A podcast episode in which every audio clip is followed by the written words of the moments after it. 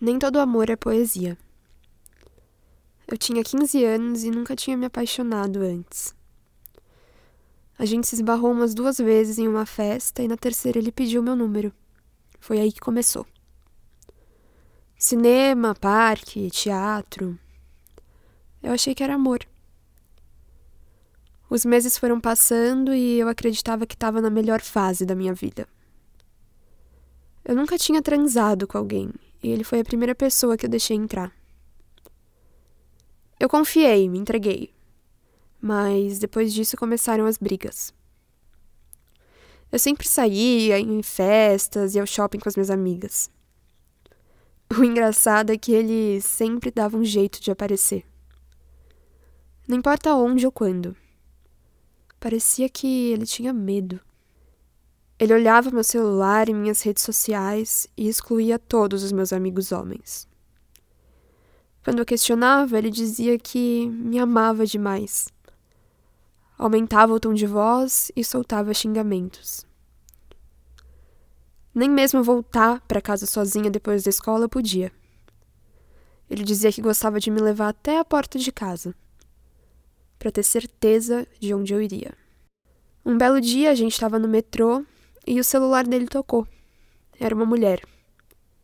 Eles trocavam nudes e combinavam conversas em vídeo. Eu me senti impotente e comecei a chorar.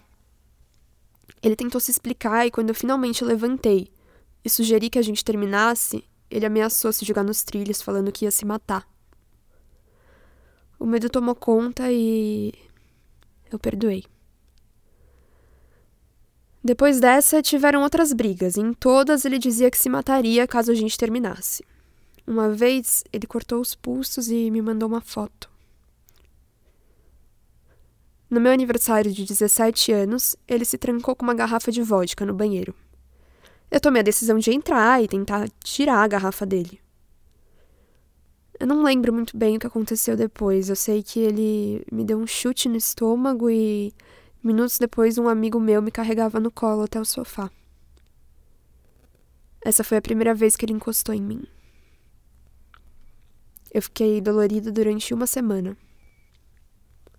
Na segunda vez que ele veio para cima de mim, ele me jogou da escada. Foram cinco lances. Eu tentei me abrir algumas vezes com a família, mas todo mundo achava que era exagero. Quando eu entrei na faculdade, as coisas começaram a desandar ainda mais. Ele não tinha entrado no curso que queria e estava ausente.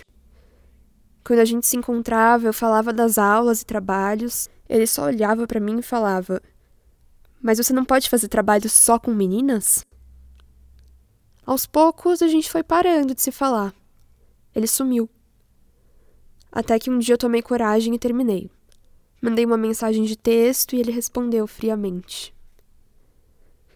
Enfim, liberdade, mas. E as marcas?